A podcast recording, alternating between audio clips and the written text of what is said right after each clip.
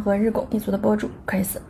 那我最近有一个感觉，每一个人自己身上的一些问题的突破口，其实是在于跟你自己的关系上。比如说，我认识一个人，他想拍短视频，嗯，我觉得他的颜值各方面都是非常能打的，很上镜的镜头感也很好，可以走那种嗯霸气十足的女王范儿的那样子一个啊感觉。但是他一开口，我就会觉得哪里不对。啊，气场一下子就弱下去了，就很像是一个很乖很乖的学生，然后在接受老师回答问题的感觉。所以你会觉得这个画面一呈现下来，不开口还好，一开口的话就哪里不对。后来我会发现，其实根本的问题不是他不适合，或者是他不能做好这件事儿，缘由是来自于他对自己的一个认可度。就足够的对自己有自信的一个感受，相信自己可以靠自己的能力去解决问题。啊，最近这段时间跟他去聊，发现他底层的一些对于自己的认知，对于安全感的认知，原先会觉得把安全感会更多的寄托在另一半身上，或者是家庭这个身上，而不是相信靠自己一个人就可以独立的去解决问题。所以他呈现出来的视频里头的那个他，就是那一种，就给我的感受就。嗯，就会会觉得是有一点点跟他就是形象上呈现出来的不一致啊，所以最后像今年的话，我们去聊天就会发现他有很多的变化啊，他也慢慢的觉察到了，就是他自己底层的一种能量，就是不断的给自己信心啊，相信自己靠自己也可以过得很好的底气越来越足。这个时候他也会去尝试录一些视频啊，拍一些什么记录之类的，那我就会发现，哎，好像是有一些变化。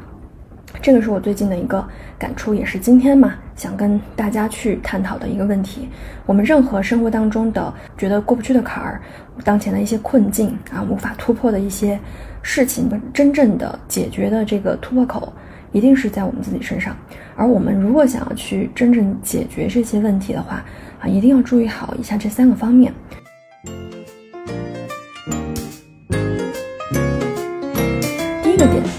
为什么有一些人忙忙碌碌，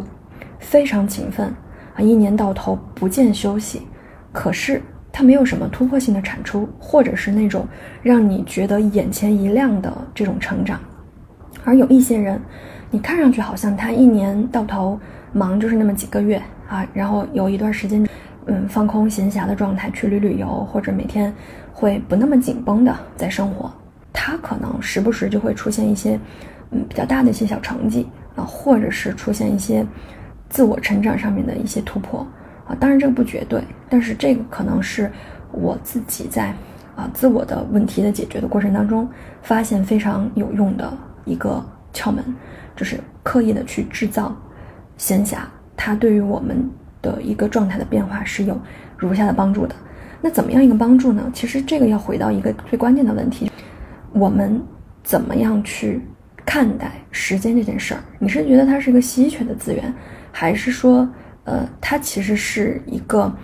你可以去处理你想做的事儿，以及你也可以同同时去关注好关注你自己这样的一个存在？因为我在嗯四千周那本那一期，就是我聊人生只有四千周，我们怎么样去对待时间哈，我们怎么样去做取舍，其实是有聊到过的，就是这种普适性的稀缺性。紧迫感是现在非常嗯流行的一种状态，就大家压根儿不敢停。比如说，你可能在读书的时候，你就会想着我怎么样去找工作，怎么样去找到一份月薪可以破万啊，让人快速买房的这样的一个高收入的工作。然后，当你工作几年呢，你可能又会去想我怎么样能够实现收入的跃迁。就是大家始终会把前面啊的一个什么样的一个外界的物质目标作为你的一个导向。我们没有一个自己内在的节奏，但是我发现十年前的我们可能不是这个样子的。至少我自己在十年前那个时候，我可能还在读书的时候，我去翻了一下我的手机，还有当时的朋友圈呈现出来的一种状态，包括那个时候我看到跟朋友圈里面其他的一些人的互动状态，我看到的更多的和现在的状态相比是松弛的，是会去给自己创造闲暇的。甚至也允许自己在某一些时段不作为的啊，所以这就是挺让我震惊的一件事情。也是基于此，我也在跟我很多团队的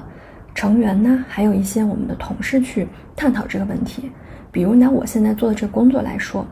最近这半年，其实我们也在不同的城市去，有的时候去出差呀，或者是去做交流的时候，会发现，越来越多的人呢比较向往自由职业，但是选择了做自由职业以后的有些人，其实并没有实现他真正想要的自由，甚至会比以前做朝九晚五的工作还会忙碌，因为原先你做朝九晚五，你还会有一个明确的上下班时间。到了下班啊，你可能也该走，对吧？都是明确的。但是当一旦出来自己所谓的自负盈亏啊，自己做自己的这个老板的时候，就会发现，哎，你会变了啊！你可能看到了，因为努力啊，得到一些结果，它能够给你带来的好处，那么你会强迫自己不断的压榨时间、压榨休息，然后你认为不能停，必须要拼命的往前跑，好，我才能够说。保留自己不下场的一个权利，但反思下来，我观察发现，以我们这种 broker 经纪人职业来说，这种自由职业来说，我真的是业务做得非常非常好的一些人里面哈，其实大部分的人他们并不是每天非常紧绷，把自己的所有的时间完全的去填满，根本不敢停的一个状态啊，他们其实有一些人他会是。适当的给自己的时间和空间去留白，啊，有一些这种所谓的闲暇时间，我去做一些放空，我去做一些深度的思考，我去做一些跟个人的关系的一个探索，啊，而不是我时时刻刻就是这个业务搞搞完，这个项目 close 了，我又去啊接下一个项目，永远不停的这种状态，其实并不是。但反观一些可能业务做的相对而言没有那么好的人，他就会觉得。做的不好，就是因为自己不够努力啊！只要自己足够努力，把二十四个小时尽量的压榨够，就才能够出成绩。这个就有点陷入到一个死胡同和死循环就拿我们再去聊的一本书叫《稀缺》，它其实里头有提到过类似的一个概念，就是真正的资源稀缺。所谓资源稀缺，比如说钱，比如说时间这些东西，我们都可以把它理解为是资源。这些东西在短暂内的稀缺其实是并不可怕的。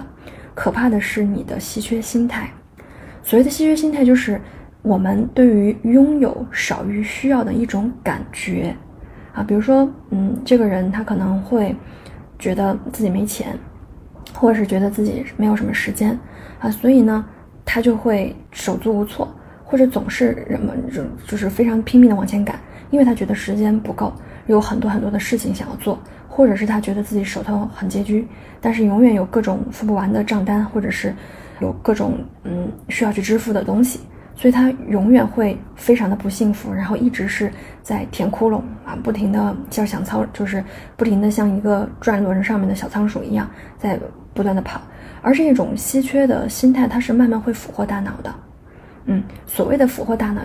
会造成一种不良的后果。哦，我们不会因为我们拥有的太少，我们觉得不幸福不快乐，而是他这一种始终会对于时间、对于资源的一种稀缺的心态，它会改变我们的思维方式，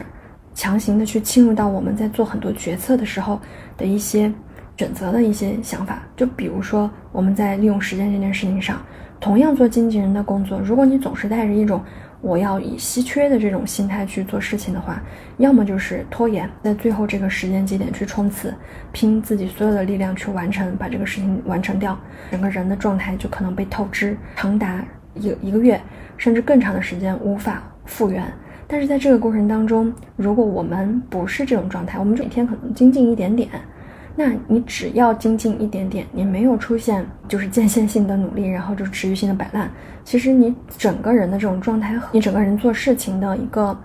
就是完成度，它其实会比你这种短期冲刺会更好的。这种稀缺心态会加剧进一步的稀缺，也有点像贫穷的本质里面会去提到的，为什么穷人的精力都会耗费在一些鸡毛蒜皮的事情上，而且根本就没有办法跳出死循环，因为他觉得他缺。所以他会拼命的压榨时间，然后把时间占满啊，但是可能没有大量的闲暇空余去暂停思索，是不是这个路子是对的，还是说一直在做一些低效的无用的重复？他没有这个时间精力去做这个事儿，所以才会一直的持续在这个状态当中。那我为什么要去提这个闲暇这件事儿呢？这个要从我三年前啊决定从北京搬回成都说起，因为。我原先也是那一个像小仓鼠一样的，不断的想去囤资源，不断的想要去就是做更多的事情的那样一种状态。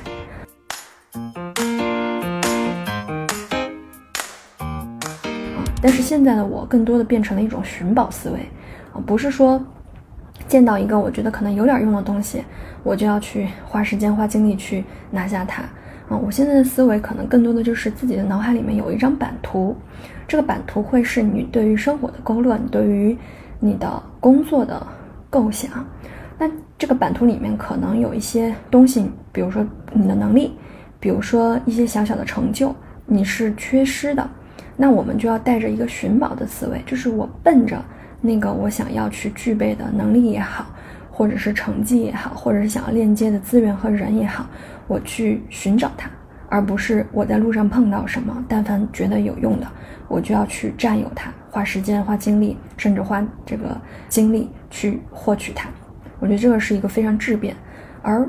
为什么会发生这样的质变？为什么会从一个不敢停？小仓鼠一样的囤资源的心态，变成我可以让自己有闲暇，甚至在闲暇这段时间里面不作为。好，是什么样一个底层原因导致这个变化的？这个我最近真的是有复复盘反思哈。最根本的一个变化是环境，我也在去思考，如果三年前我没有从北京回到成都，那我会是什么样一个状态？啊，因为过去的十几年在北京的生活，我其实是属于。整体来讲还是非常快节奏的状态，不论是读书还是工作，感觉每天都是在跟时间奔跑。我甚至以前在上下班的时候，学会了一条最快路径的地铁、步行的路线方法。因为大家如果在北上深啊这些大城市挤过早高峰地铁，你应该非常清楚是什么样一个状态。那我当时呢是住在北京北五环的一些更拥挤的地方。早上去挤地铁会出现你压根儿就上不了车的情况，所以在这样一个状态下，每一个人都是争分夺秒的在往前赶路，也不知道其实是为了什么，但是大家就是不敢停，而且走的步伐非常的匆忙。那个时候，我会在这样的一个节奏点上再去寻找，怎么样可以更快。啊，比如说穿过人群啊，不同不断的超近道呀，啊拐弯呐，别人乘坐扶梯时，我就健步如飞的在这个步行梯上奔跑啊，等等这种的。但是我也在去思考，就是这样的一种快，它真正的帮我去很好的实现想要的这个，无论是个人成长，还是工作上面的一个能力跃迁吗？好像其实并不是。我觉得那个时候更多的。精力会消耗在追求快本身上，我们其实并不知道快是为了什么。如果我现在还在北京，或者我三年前没有回来，我的猜想可能就是会演绎出来另外一个版本的我自己。嗯，我但是我不能保证说那个版本下的我自己会不会有一天开始去反思，这种状态是不能长期持续的啊？会不会有一些身体上面的一个反应契机给我去重新思考？我不确定。啊！但是我确定，我确信的事情是，如果我没有回来，还是在那种环境下，我可能还是会依然保持着秉承着这种稀缺性的视角和心态，就是一切要快，做更多的事情，哪怕有些其实你并不那么需要或者想要。那回到成都之后，我的一个感受是，首先，这个城市本身是，嗯，比较多元和包容的。以及我其实非常喜欢成都这边四川人的一个点是在于，大部分的这个本地朋友们都还是非常的 peace 平静的啊。当然，我不是说有个案啊，或者是个例，我觉得从地域去划分人这个东西吧，不是特别的科学。我只能是说一个我自己所接触到的很小的一个范围内的一个感受。就总体来讲，人是比较的。友好的，就包括之前出的一些交通事故剐蹭，那些人他其实也是比较友好善良的，啊，也没有说非常的戾气很重啊这样子。我前之 前上个礼拜去买了一双跑步的那个球鞋，跑步的那个跑鞋，呃，因为我有一点点平足，所以长期去跑马拉松的话，是有一点之前的那双鞋是有一点点不舒服的，它可能会加重我的一个错误的姿势，所以我当看到有一款这个新的上市的。对于我们这种平足比较友好的鞋上市之后，我就赶紧去买。然后特别有意思的点就是会发现，我走进那个商店哈，就是正常大家去这种这种线下的品牌店，其实基本上还是会有业务员来去向你推销啊，就是这种的会跟着你走啊什么的。其实我是以前比较害怕这种，尤其是逛商场的时候，你会觉得很不自在。所以当时我我我我进去的时候，我想的是他们怎么着也会来迎接我，或者是来就是向我推销、解答我的疑问啊什么的。这个令我非常出乎意料的事情就是，但店员也没有说非常热烈的去营销你。啊，甚至有些店员还挺佛的，就在那块儿，就是真的是非常的出乎我的意料，没有那么急功近利的感觉啊，感觉还挺好。店员不着急啊，你还挺急，就让他赶紧去拿拿鞋过来，就还挺逗。当然，这个这三年身体是确实有很大的变化，明显会感觉到没有二十多岁的时候那么的嗯抗造。我觉得以前真的不太懂得爱惜自己的身体吧。基本上还是拿着一种高压式的啊强迫啊，去让自己的身体承受了很多他能力以上的负荷啊，所以直到我三十多岁，慢慢的开始出现一些爆发吧啊，我觉得这个身体的变化啊，身体很诚实的。我之前在前面的一些播客里面也跟大家讲到过，如果你觉得焦虑，你觉得哪里不对、不舒服、疲惫。你可能大脑有的时候是会欺骗你的，但是你的身体是一定不会欺骗你的。它哪里僵硬，它哪里疼痛，它一定是会呃告诉你的这个信号就是不对，它一定会说。所以身体是很诚实的。导致我去真的尝试变化的啊第二个原因也是因为跟身体相关啊。回到这样的一个相对而言没有那么嗯赶的快节奏的城市啊，然后身边的人呢也都是比较友好 peace 的一个状态。我也有这样的一个机会去沉下来，更多的关注自己。原先是为了更多的生存，啊，现在在生存的基础之上，有了一点点的时间去关注身体的变化，啊，那我会发现，我如果还是按照原来的那一种节奏去，那身体不允许的。很多我在大城市的朋友经常跟我讲啊，自己再干满几年啊，可以怎么怎么样，能不能退休啊，或者是这套房啊，自己。什么时候可以真的是把贷款还完，成为真正的资产？啊，自己什么时候能够再晋升一级，哈，收入再多多少一个百分点？那一天我在打坐冥想的时候，在家里面突然间脑子里面蹦出来了一句话，就是我会觉得一个人，他不论在什么地方、何时何地、处于哪一种境地下，你能够一直带着你、跟着你走的那个所谓的资产，一定不是这些东西。啊，这些东西其实它都是不确定的，它都是可变的啊。而你真正可以带在你身上的东西，是你的 body，是你的身体和你的 mind，就是你自己这样的一个认知或者思维方式。我觉得这两个东西才是真正的我们的一个资产啊。那说回来啊，那我今天说到了闲暇嘛，就是我们有一定的时间，不让自己那么忙啊，停下来做一些有的没的事儿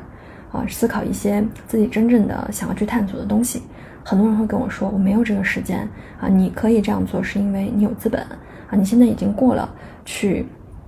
做创造啊，或者说去为了生存这个事情奔波的这个阶段。坦白来讲，我我我我也不觉得说我自己现在就完全没有生存的焦虑。其实每个阶段人都是会有的，因为随着你的经历的变化，你对待很多东西，你的想法以及你的需求也是会发生变化的。所以每一个阶段的人。都有属于他自己这个阶段的生存焦虑，只是说现在的我在拥有这些需求或者生存焦虑的同时，我会去刻意营造一些闲暇来给自己去做一些放空。但是这个东西我一定要强调，闲暇这件事情它是你选择获取的，而不是等到某一天你认为你达到那个标准，你就可以拥有的。因为闲暇的本质是舍弃，舍弃是需要代价的。啊，就拿我们现在来说，你，呃，敢不敢给自己一些闲暇，是在于你敢不敢推掉一些机会，你敢不敢对于一些可有可无，你没有那么想要，但是多了也多多益善的这些东西，去说不，去拒绝啊，去付出这个成本跟代价。我经常会看到，在比如说超市啊或者商场啊，很多人会为了一些促销或者是买赠啊，送一个什么东西。去排半天的队，然后换一个自己压根儿就没有那么需要的东西。其实这个本质上就是在于我们敢不敢为了你的闲暇去做一些舍弃，因为任何东西都是有代价的。啊，任何东西也都是标了它的价码的。就我们想要给自己这样的一个闲暇，一定是你要有停下来去放弃掉一些东西的嗯底气。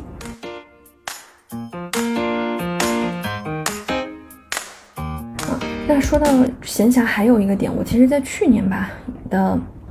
冬天那段时间看的一些书里面。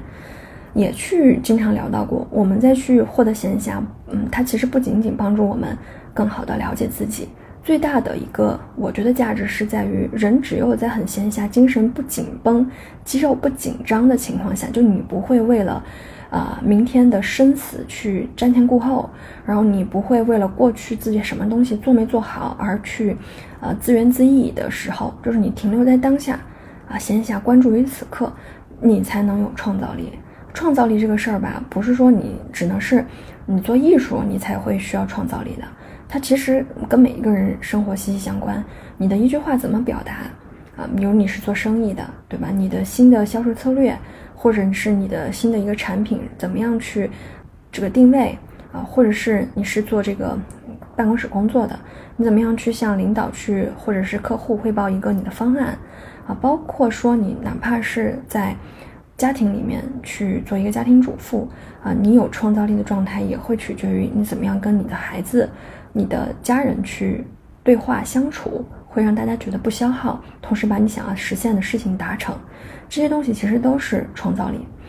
那么我们只能是在自己非常闲暇、有这样的一个余力啊，精神上不消耗啊的状态下，你才获得这样的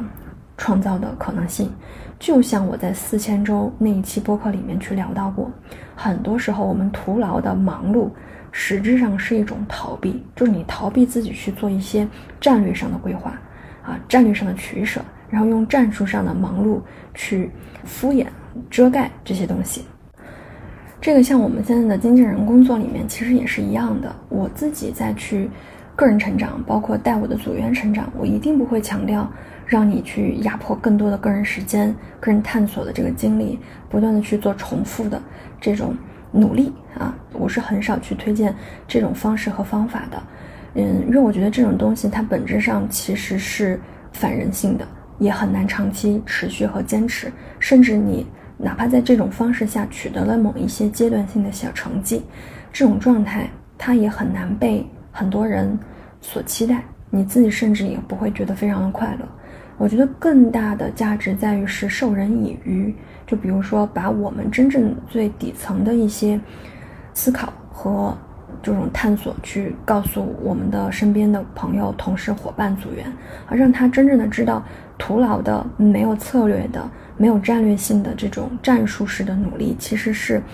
还不如。我们去适当的给自己创造一些闲暇，然后有效的去做一些尝试跟努力，会更有价值。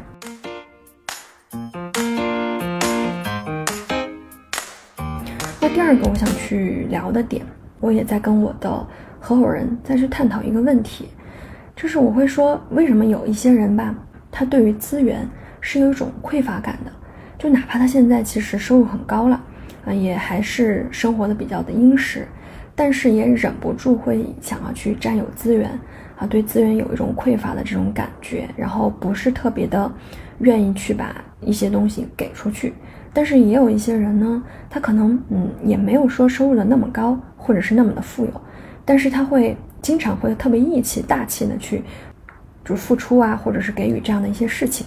我觉得这个就是一个人另外的一层的东西，资源的匮乏感。本身其实是一个我们底层的安全感的体现，而通常情况下，我们的资源匮乏感，我们忍不住想要去占有，包括是占有时间，包括是逼自己去忙碌，根本的点其实是在于我们有没有理清自己当下的自己和过去的自己其实是两个自己了。其实这个也引发我去嗯思考什么是真正的自我接纳。自我接纳不是说我们。停留在哎，我是一个没有计划性的人，我就接纳我是一个没有计划性的人。然后你有计划性，那你跟我不是一类人，这个不是真正的自我接纳的目的。我觉得自我接纳真正的一个点，让你认清你当下的哪一些行为模式是你过往，尤其是童年小的时候没有被满足的期待，或者底层没有被填平的一些创伤、安全感的问题。然后有有些东西，其实你已经不再需要去恐惧跟害怕了，你是需要是时候正式的去跟他做一个告别的。以我自己的一个经历吧，去跟大家探讨探讨真正的自我接纳，以及为什么我们要去做这样的事情，如何去克服所谓的这种时间资源的匮乏感。我自己呢，其实和我自己相处的这种关系，我觉得经历了三个阶段。啊，第一个阶段是我希望自己是一个有魔力的小超人一样的存在，这个是大概在我读大学以前啊，尤其是童年时期，我经常会做白日梦，幻想啊，吃着吃着饭，脑子里面已经神游到很远的地方，就会想象幻想当中自己可以去像一个小超人一样。啊，去拯救世界，然后去啊展现这舞台上面多姿多彩的呈现自己，还帮父母、帮家人、帮朋友去啊换于这种从危难当中解救他们，还可以飞哈，就各种非常形象化的。然后每次想到那种掌声认可啊，我就会忍不住的嘴角上扬啊，就觉得哎特美啊，想一下就觉得好像已经实现了的样子。这种状态一直持续到我中学读大学之后吧。那我后来也在反思，为什么我的潜意识里面在第一个阶段，我对自己会有这样的一种想象？我觉得更多的原因是因为我不接纳现实中的自己，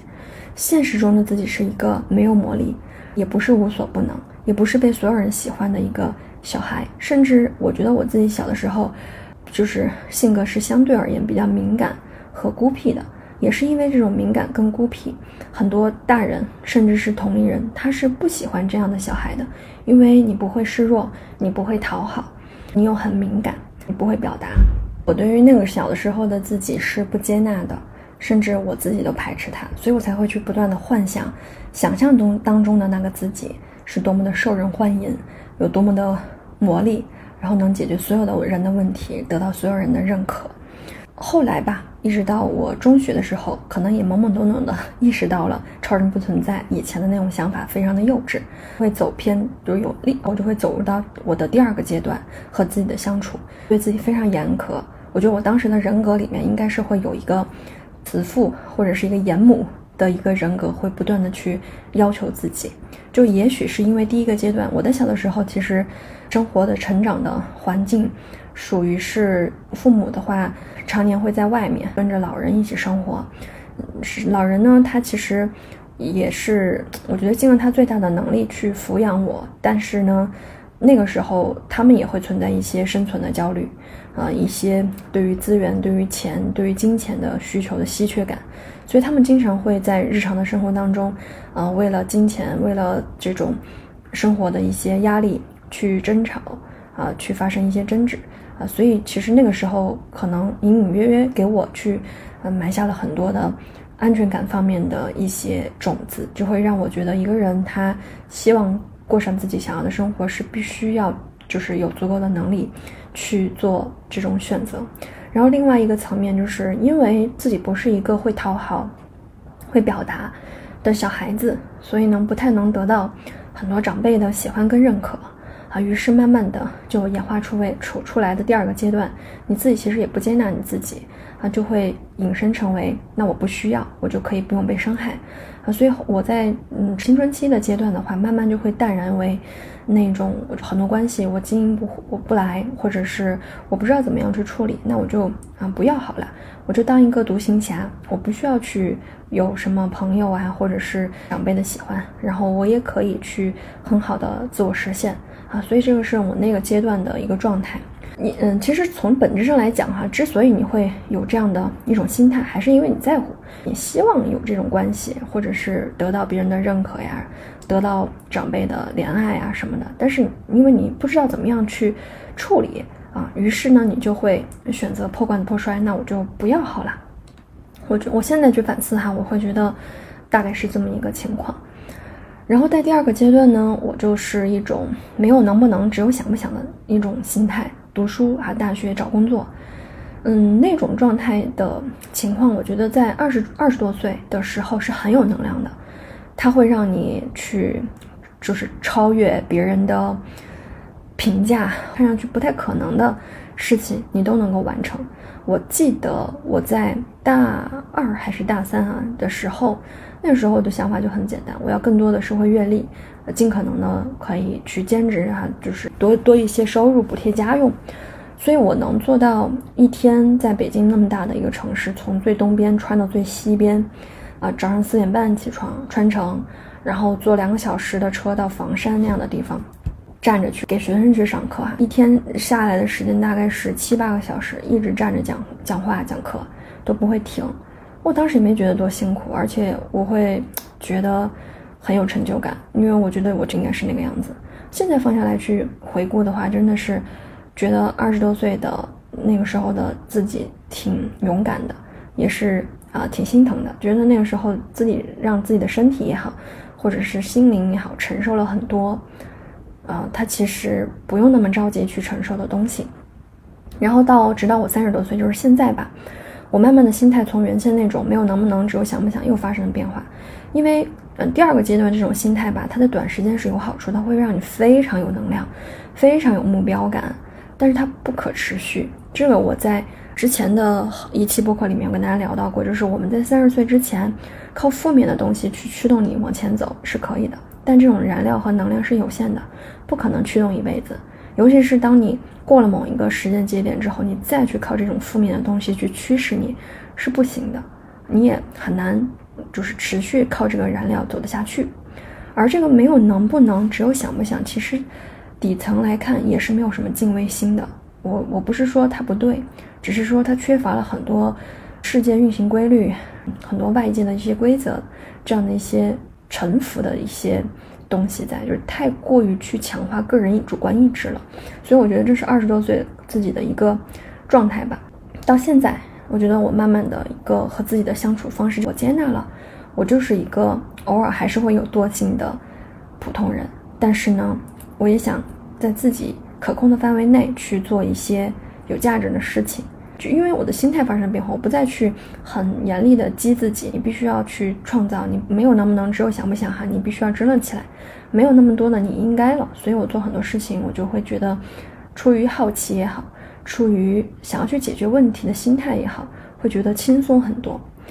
那么最近也在看一本书吧，我觉得它里面提到了几个点很有意思。就我们对待一些同样的事情，我们的视角不一样的时候，我们看待这个事情的心态也会不一样。就比如说，你有没有去看好和听好？它其实是英文的翻译哈。我们如果是直译过来，其实原文的话，它的意思是 see good 和 hear good，就是你你把一个东西听过来，也许它是别人说的字儿的，或者是他有情绪，他表达的东西是不那么令人好接受的。但你可以尝试去听他好的那一面，这个不是说我们是当一个愚人啊，或者说呃阿 Q，而是说你可以带着一种同情啊也好，我理解他的心态也好，其实是表达他愤怒背后一定是有底层需求的。我觉得这个东西其实才是核心的根本，而不是说他其实是瞧不起你或者他是攻击你。如果你也陷入这种模式的话，可能你们就会发生冲突，这个就会引发成为我在。有一期去跟大家去讲这个非暴力沟通这一期播客里面的一个内容了。呃，第三呢，其实是我最近也想去聊的一个点，就是给的力量。我们一直会以为啊，就是一个人他必须要有特别多，他才能给。他如果就是没有具备，就是更多的这种资源什么的，就不应该给。啊，这个也会延伸到为啥我们会看到那种就是满脸写着欲望、欲求。不断的去索取，我不去做任何的反哺跟回报，啊，然后以及他只有物质上的这种追求，没有一些个人和社会价值的这种追求的人，你很多时候你会不太羡慕他的一个状态，甚至是最一开始，也许这种欲求写得很满，也没有很强烈的社会价值，有的时候也比较难真正的达成他口中的所谓的一些数字目标，这个其实就是我想说到的给他的一个力量所在。那么我们这个给到底是什么一个？一个含义或者是什么样一个意思？我觉得大家都会把给呃认为就是我去做一个完全无底线的老好人啊，别人有求我就必应。其实不是这个意思。包括我在上一期讲业力管理，呃，去提到就是业的第一定律，你想实现什么，先去帮别人实现，也是同样的逻辑。不是说我们去做一个无底线的老好人，第一个大前提就是相较于索取来说，给予才能够创造更长期的、持久的正向反馈和价值。在现实的生活当中的话，我们其实交友也好，认识一堆新朋友也好，每个人基本上大家不认识的情况下，什么样的人其实是很容易被大多数人所接受的。啊，通常的标签大家能想到的就是开朗、活泼啊，然后阳光啊，但是其实这底下还有一个非常底层的东西是什么？是这个人大气。我们试想哈，比如说大家一起出去玩、去吃饭，或者是去去干个什么样的事情，有的时候吧，它其实没有非常明显的一个界限啊，非要怎么怎么样，非要谁来去嗯结结这笔开支或者是怎么样，但一定会有人他会愿意多舍弃一些，为大家多做一点的啊。那这种人其实，呃，大家对他的这个接纳度一定是会更高的啊。反之，如果说你身边有一个这样的朋友啊，什么时候他其实都是想。占大家的便宜啊！什么时候他其实都是呃自己像一毛不拔的一种状态，其实你是很难愿意跟他再进一步长期的社交的。就比如说我们做这种呃 sales 销售这种这种工作，我经常会听到我身边有一些可能不了解我们现在工作方式的朋友会去讲啊，我真的嗯很认可你这行业，但是我脸皮很薄呀，我不敢去向别人去要，向朋友去要啊什么的，然后我就非常的诧异。说为什么要去被向别人要呢？我们从来都不会做去向别人要这种事情啊。那为什么就会衍生出来？就是有一些人可能，嗯，一做了销售之后，就像变了一个人啊，他就会马上把所有身边的资源啊，都已经不看看成的，在他眼里都已经不是人了，都是一个又一个的这个这个资源变现的一个渠道了。我觉得这种就是有问题的。其实就是你满脸写满了欲求，但你没有想到你做这件事情。对别人有什么价值的时候，你是很难带来什么你真正想要实现的价值跟目标的。所以，给的力量是非常重要的。给不仅仅指的就是物质上的给，比如说给钱，其他层次上面的一些给，比如说给予一些关注，给予一些情绪价值，给予一些真正的就关键节点上面的一些帮助。比如说，我们在对于一些职场有困惑的人，我们去给予。自己在过去职场探索当中的一些经历、踩过的坑啊，以及我们最后是探索出来的有价值的职业路线呀，其实这些东西比你说去给他一笔钱也好，或者是呃其他的一些非常具象的，给他一本、给他一个礼物也好，这些东西是更有价值的多。而在给予的这个过程本身的时候，你自己也在收获。你自己也在不断的有一种因为助人而产生的一个自我认同和底层自信的一个感受，嗯，甚至是比如说我现在吧，我做很多播客啊，我做很多一些团队的这种培训分享呀，我很多人在问呢，就是你的播客恰饭没有啊？我其实最开始都不知道什么叫恰饭，啊，后来我才知道哦，原来是接广告。那我很坦诚的跟他讲，就是我的播客，我的播客到目前为止没有去接任何的。就是广告性质的推广啊，基本上我去聊的东西、看的书也好，都是我自己真正觉得很认可、很认同的东西。当然，这个过程当中也有一些渠道和人找过来啊，想要去推荐跟推广，但是我觉得不是我认可的东西，以及我不会为了去做这个事情就去。呃，就急功近利的，马上就要去转化或者怎么样？其实这不是我想做的这个事情的初衷。呃，我其实更想寻找的就是跟我的价值观和我坚持的方向更一致的一些同同道中人啊，大家可以一起相遇，或者是一起探索跟碰撞更多有价值、有意思的事情啊。所以其实给的力量也是我想说到的，就是我们真的在去个人探索啊，去解决自己内在的问题的时候，不妨去尝试的一些点。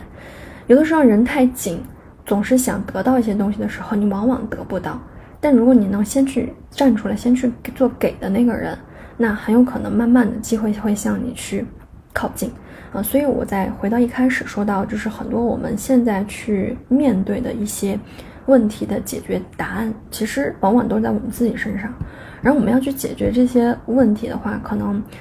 需要的是有闲暇。需要的是我们真正的底层的自我接纳，以及需要的是给的力量。因为最近其实大家也会有一些迷茫吧，更多的啊，就会觉得内核特别稳定的人哈，这种人就是非常有吸引力的。那我后来也在想，什么叫内核稳定？其实回过头来看，就是他能够有更强的自我接纳力，而且不论是他在什么样的一个阶段，他都有去给予的一个能力，有一个平视的习惯。最后呢，再跟大家分享我最近的两个感悟吧，一个是找气枪，一个是疼痛感。啊，找气枪是什么事儿呢？就是那一天我其实非常的嗯疲惫，嗯，其实没有做很多的事情，但是人会觉得很困倦。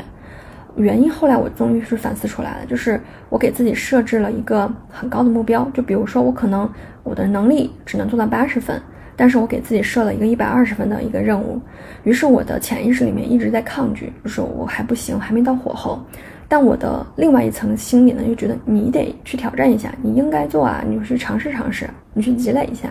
所以于于是这个事情就 hold 在那儿了，就一直就是拖延了。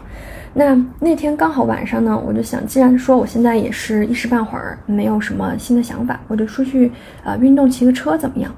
啊，把自行车推下去，结果发现自行车没有气了。后来我就觉得就是呃不行哈，我一定要骑成，就一旦有执念，你今天就是要做成这个事儿，然后就赶紧跑回家去找那个气枪，啊，结果翻箱倒柜找了很久啊，气枪没找到。但是神奇的事情发现发生了，就是我找这个气枪前前后后大概花了有十分钟的时间。可是呢，我找气枪这个过程当中，我会觉得我无比的专注，因为我那个时候的脑子里面就没有那些我想要做这个事儿，但是自己现在还不具备火候，我应不应该去啊逼自己一把呢？或者是我到底要不要往下去调整调整？我们不要设分那么高的那些无限的无休止的内耗里头没有，我脑子里面只有一件事，就是我要把气枪找出来，气枪会在哪儿呢？就那十分钟，我的脑子里面一直都是在梳理线索，气枪在哪里？啊，十分钟结束了，我气枪没有找到，但是我当时的精神状态非常的好，我会觉得脑子十分的清醒，于是我就开始去工作了。就是自行车没有骑成，但是我通过找气枪找到了一种平静和专注的感觉。然后另外一件事儿呢，也是因为我最近呢经常去跑马拉松和打网球，然后我的臀大肌那块儿可能因为过度的这个肌肉的劳损吧，有一些疼痛，特别疼的时候，有的时候就是很难入睡。那在这种状态下，如果我的感受是我一直想着那个点哈，它麻了，它痛了，不断去放大，我就会啊越来越痛。但如果我慢慢的去接纳这个疼痛，就我不会去想着啊下一下一把它的痛感什么时候来，或者是哎它怎么会一直这么痛呢？我可能换一种呃理解方式，就是在我去做了一些正确的康复的治疗的同时，我接纳在短期内它可能就是会有这样的一个状态，去不抗拒。不会过度的去反反应啊，什么时候来这个痛感？我发现它就没有最开始觉得那么的可怕，那么的疼痛。其实这个也是在一本书里面提到的，真正的痛苦等于实际的疼痛感乘以你对这个疼痛感的抗拒之心啊。就像我可能一开始我是很怕这个疼疼痛感到来的，所以我不断的再去想它什么时候来，它怎么那么痛，于是它的感知就很强，因为你的注意力一直在这个事情上，但。调整了这个注意力，反之，它其实就变得少了很多的这种不快。那以上就是今天这期播客。那最后呢，也聊一聊吧。就上半年我们呃在日拱一卒的这些播客里面去聊到了一些我可能比较喜欢的几期的内容。如果大家感兴趣呢，其实也可以去作为一个相关的内容去收听啊。我比较推荐的，其实也是在这一期里面提到过的，就是三十六期的 INTJ 聊沉浮实验。在那一期呢，我们大概去探讨了一个什么是沉浮，不是轻松，它不是毫无作为，它不是躺平，不是摆烂。真正的一个沉浮呢，它其实是保持开放，生命给予你什么你就拿着，然后看看当下你的情况，试图去找找你还能做些什么。然后第二个呢是，比较喜欢的是那个三十八期，我们再去聊业力管理的那一期。我们每个人的所思所想所行，其实就是你的业。没有一个人他是可以靠那种苦大仇深呐，那种怨气冲天呀，把目标实现，把钱赚到，把个人实现做到最好的。所以有的时候我们在被别人以不好的业所影响和侵犯的时候，我们一定要谨言慎行，并不是有的时候硬刚。或者是比拳头大小获得一个胜利，就是一个非常牢固和稳妥的胜利。然后第三呢，就是在三十七期的时候再去跟大家聊那一本，我们怎么样去提需求，一定不会拒绝。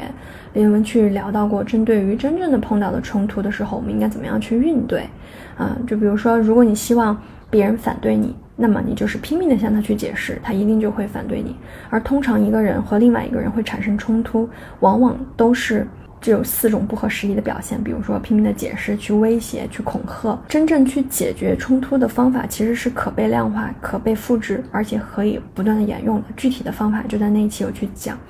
啊，最后我觉得比较认可的一点就是，其实不要害怕冲突，往往人跟人的冲突是建立出深入链接的机会。以上呢就是我们这一期播客，希望对你有所启发。我们下期再见。